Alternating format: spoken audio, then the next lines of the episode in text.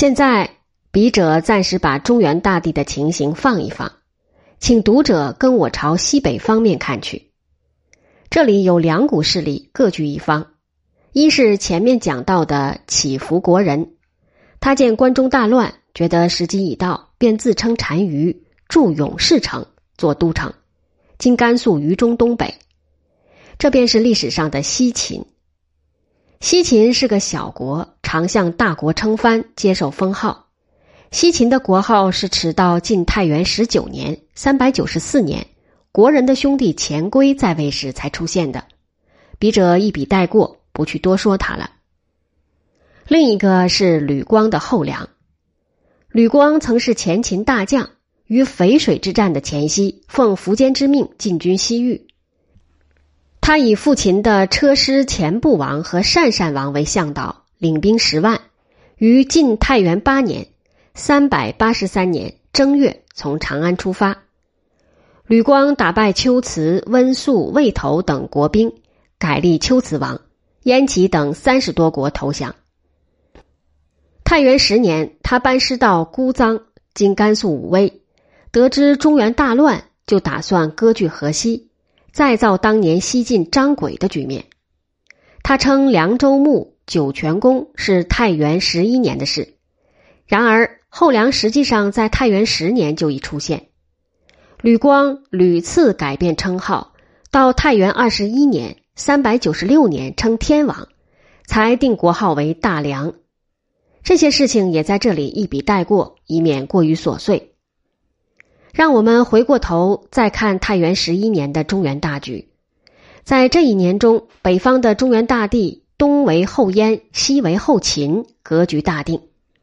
然枝节仍有不少，主要是西燕趋于微弱，前秦苟延残喘，而拓跋圭改代为魏，却预示了一个强大朝代的到来，这却是为当事人所无法预料到的。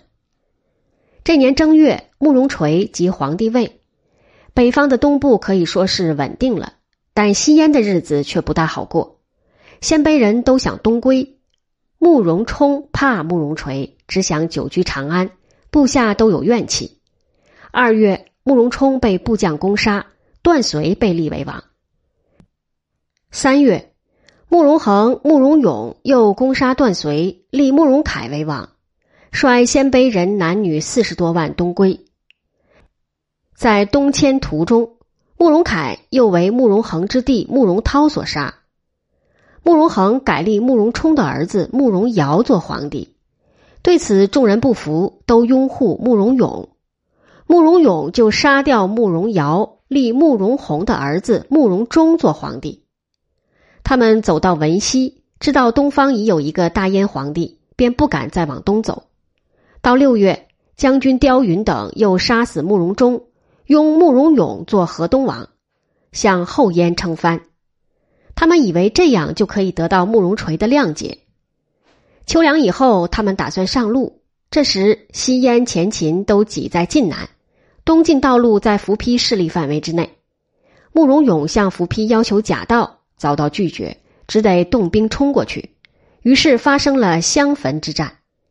鲜卑思归作战自然奋勇，结果大破前秦兵，进军长子。慕容永打了胜仗，以为可以自立，便在长子做起皇帝，并以中兴为年号。他的心愿不问可知。伏丕兵败，只剩几千人马。他南渡黄河后，想袭击东晋的洛阳，兵败被杀。前秦到此地步，似乎已经完了。但是在两个月之前，以狄道长伏登为首的一股敌人势力，却有异军突起。东克南安，今甘肃陇西县东南。伏丕既已败死，伏登便在十一月中即位为帝。因此，前秦还在挣扎，而且挣扎的力量还相当强劲。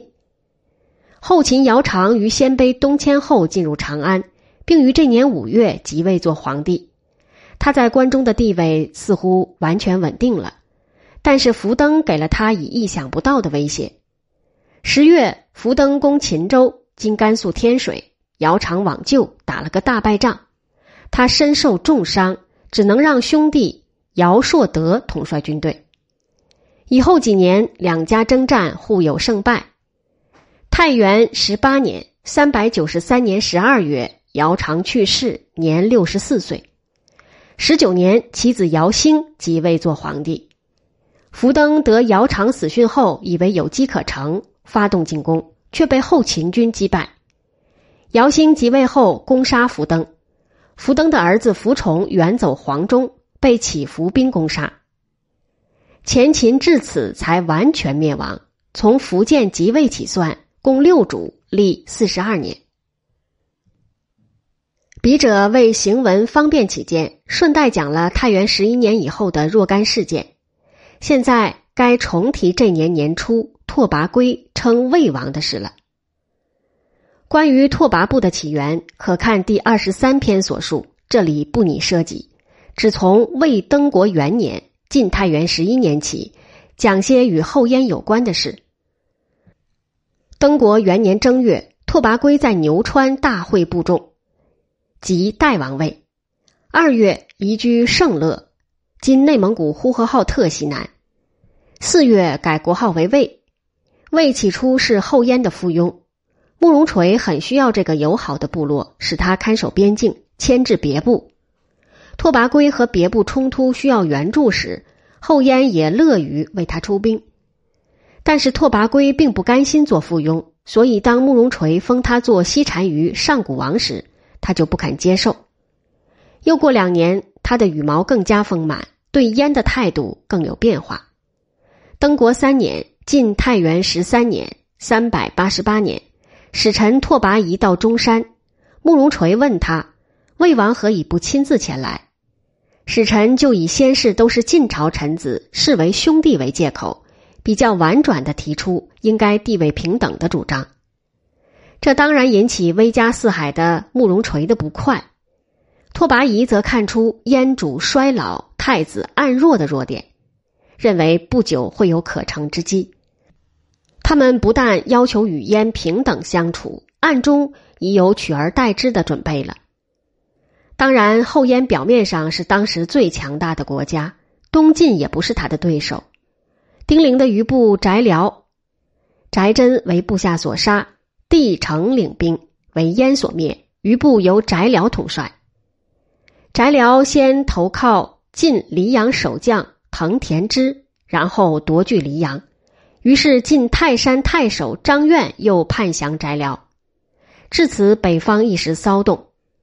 晋本以彭城为重镇，到太原十一二年，谢玄和他的后任朱旭都退驻淮阴。这是没有力量与北方争夺今山东和苏皖北部之地的表现。后燕见此，便乘机南向扩张。晋的守将和张苑、翟辽都不是后燕的敌手，青、兖、徐等州的许多郡县壁垒都落入后燕手中。翟辽具有华台后，又反复于东晋、后燕、西燕之间。他死后，其子翟创终于为慕容垂所破，逃往西燕。后在西燕被杀。晋太元十八年（三百九十三年），慕容垂以不复留此贼，以累子孙为宗旨，大举进攻西燕。十九年六月，进至长子；八月破城，杀慕容永。这时指公元三百九十四年前秦西燕王后。除南方的晋以外，北方共有后燕、后秦。西秦、后梁、北魏五国，其中以后燕最为强大。然出兵攻西燕前，诸将多以我连年征讨，士卒疲弊为由，反对用兵。这其实已是外强中干的表现了。但慕容垂在终于灭掉西燕后，还要远征北魏，就未免要丧失辱国。拓跋圭自称魏王以来，陆续兼并贺兰、乞突林、乞西。刘卫臣等部，刘卫臣是匈奴族，少子勃勃逃脱，及夏国建立者赫连勃勃。这些部族势力日益强大。长子被围时，他应西燕的要求出兵援助，虽不曾赶上与后燕兵交锋，显然已处于与之敌对的境地。晋太元二十年（三百九十五年）。慕容垂以太子慕容宝为元帅，领兵伐魏。拓跋圭用谋士张衮的计策，故意示弱，带着部落牲畜渡过黄河，指河套地区北部的黄河，西迁一千多里，装出远逃的模样。后燕军到了五原，得到别部降人三万多户。这时，太子宝若能见好即收，未尝不能满载而归。但他决心要和魏兵决战，就继续深入。九月，燕军见魏兵在黄河南岸，慕容宝想渡河进攻，却为暴风所阻，形成了相持之局。慕容宝从中山出发时，慕容垂已有疾病。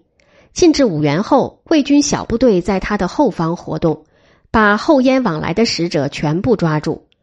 慕容宝几个月得不到中山消息，拓跋圭令抓获的使者隔河叫喊，说：“你的父亲已死，何不早点回去？”燕军无论兵将斗志都日益衰退。十月下旬，慕容宝烧船退兵，他以为魏军没有船，不能渡河追击。不料十一月初天气严寒，河上结冰坚厚，拓跋圭即率军过河。选精锐骑兵两万余人追击燕军。初九夜，魏军到达掺河碑西（今内蒙古凉城县东北岱海），得知燕军就在碑东宿营，且无戒备，急于次晨登山，向山下平地上的燕军冲杀。燕军正要出发，突遭攻击，惊慌失措，乱窜乱逃，根本没有进行任何抵抗。自相践踏而死就有上万人，放下武器束手就擒的四五万人，逃脱的不过几千人。慕容宝等只逃得性命。拓跋圭把俘获的人，除少数有才能的外，悉数坑杀。晋太元二十一年（三百九十六年三月），慕容垂自引重兵袭平城，杀魏勇将拓跋前，擒获他的部落三万余家。拓跋圭退保阴山，但是燕军过参河坡时，见上年死者的遗骨堆积如山，军士痛哭，声震山谷。慕容垂悔恨交集，呕血病倒，在平城住了近十天，病情更重，只得退兵。四月，他在上谷的莒阳去世，年七十一岁。今河北怀来东南。慕容垂不失为豪杰之士。但晚年自负过甚，穷兵黩武，终于有参合碑之败。慕容垂死后，后燕强盛的时期也已过去了，北魏待后燕而起，成为北方一霸，已经不可逆转了。